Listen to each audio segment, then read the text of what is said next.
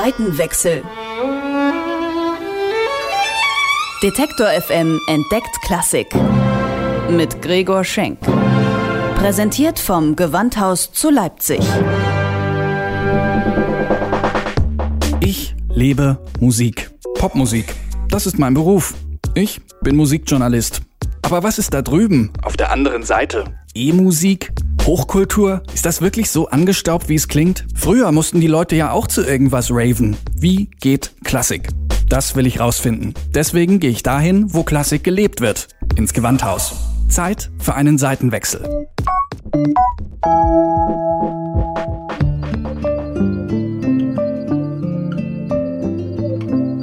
Acht Konzerte in anderthalb Wochen auf einem fernen Kontinent. Das Gewandhausorchester tourt gerade durch Asien.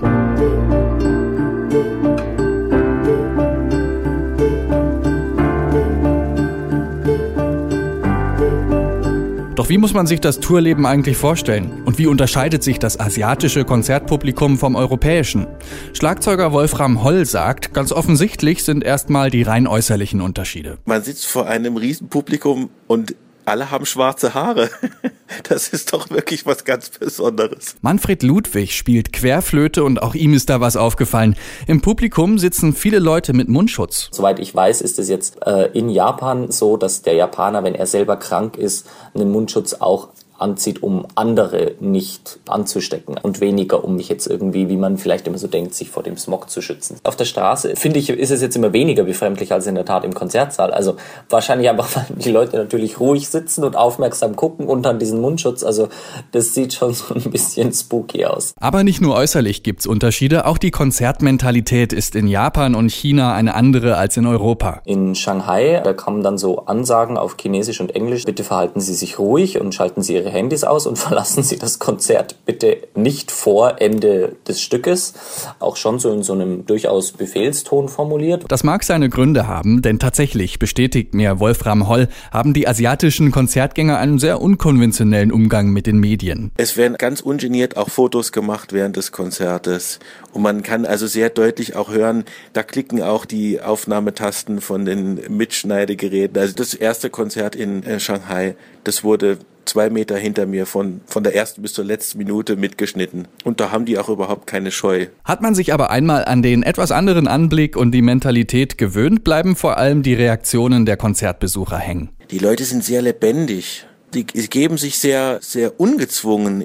Die Reaktionen gleich nach dem Schlussakkord waren doch wirklich frenetisch und wurde laut gejubelt und so. Das ist schon eine ganz tolle Sache. Kaum war der letzte Ton im Maler verklungen. Also ich glaube, die haben das wirklich sich vorher angehört und gelernt, wann der Maler vorbei ist, weil also es war noch quasi nicht zu Ende gespielt. Da haben sie schon Bravo gerufen und sind aufgesprungen und haben geklatscht. Also eine total euphorische Reaktion, die ich so eigentlich nicht erwartet hätte.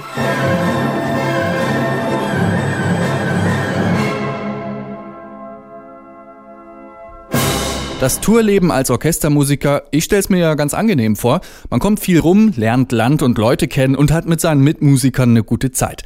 Tatsächlich heißt das aber auch, sich Abend für Abend auf einen neuen, ungewohnten Konzertsaal einstellen, viel Zeit in Hotels, Bussen und Flugzeugen verbringen und nach einem 9000 Kilometer Flug muss man ja auch erstmal mit dem Jetlag klarkommen. Unmittelbar vorm Konzert hatte ich so einen totalen Müdigkeitsflash, weil man natürlich irgendwie, man hat die Probe und war irgendwie hochgepusht und ähm, dann kam so diese halbe Stunde zwischen ähm, Anspielprobe und Konzert. Klar, dann sitzt man ruhig und versucht sich irgendwie zu konzentrieren und das ist halt, wenn dein Körper dann irgendwie merkt, oh, jetzt kann ich zur Ruhe kommen, weil ich bin eigentlich total müde. Aber wenn man dann auf die Bühne geht, dann kommt auch das Adrenalin und die Konzertsituation, dann geht das. Aber man merkt es dann in der Tat, und nach dem Konzert kommt ja danach so ein kleiner Absacker, sage ich jetzt mal, wenn man sich so lange konzentriert hat. Und der ist halt da einfach dann wirklich krass. Also so im Bus haben dann ein paar Kollegen wirklich dann geschlafen auf dem Weg zum Hotel zurück. Im Hotel nutzen viele Musiker die Zeit zum Proben. Durch die Zimmertüren dringen dann allerhand Geigen und Bläsertöne auf die Hotelflure. Aber wie machen das eigentlich Schlagzeuger wie Wolfram Holl? Die nehmen sich so sogenannte Übepads mit oder Practice Pads mit und es muss man sich vorstellen wie ein etwas moderneres Kissen, würde ich mal sagen. Und da kann man dann sich mit den Schlägeln so grob etwas fit halten. Ein Bläser hat natürlich das Problem, der muss sich täglich auch mit, mit ganz normalen Routineübungen wirklich fit halten. Wenn er mal einen wirklichen Tag nicht gespielt hat, dann hat er am nächsten Tag große Probleme. Viele Kollegen spielen sogar nach den Konzerten noch, um die Muskulatur schon für den nächsten Tag zu entspannen, wenn sie wissen, dass eine lange Reisezeit ansteht.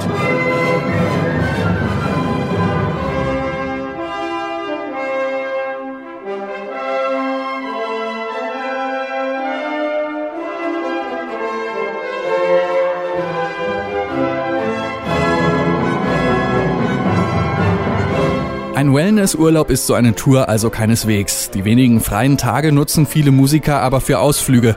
Und auch die daheimgebliebenen können dank Tourblock und Videochat ein bisschen am Tourleben teilhaben. Also meine Frau liest auf jeden Fall den Tourblock mit der großen Tochter, die ist schon 19, mit der habe ich schon ein paar Mal ähm, Videochat gemacht, das war ganz toll und habe ihr dann auch per Video ähm, das Hotelzimmer gezeigt und draußen die Straßen gezeigt und so. Und mein kleiner Sohn, der ist drei, mit dem habe ich gerade eben telefoniert und der der kann es überhaupt nicht verstehen. Der sagt immer, Papa, jetzt ist mal genug mit China, du sollst wieder nach Hause kommen.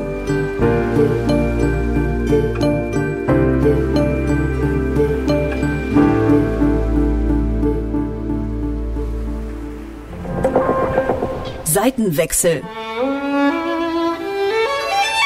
Detektor FM entdeckt Klassik mit Gregor Schenk.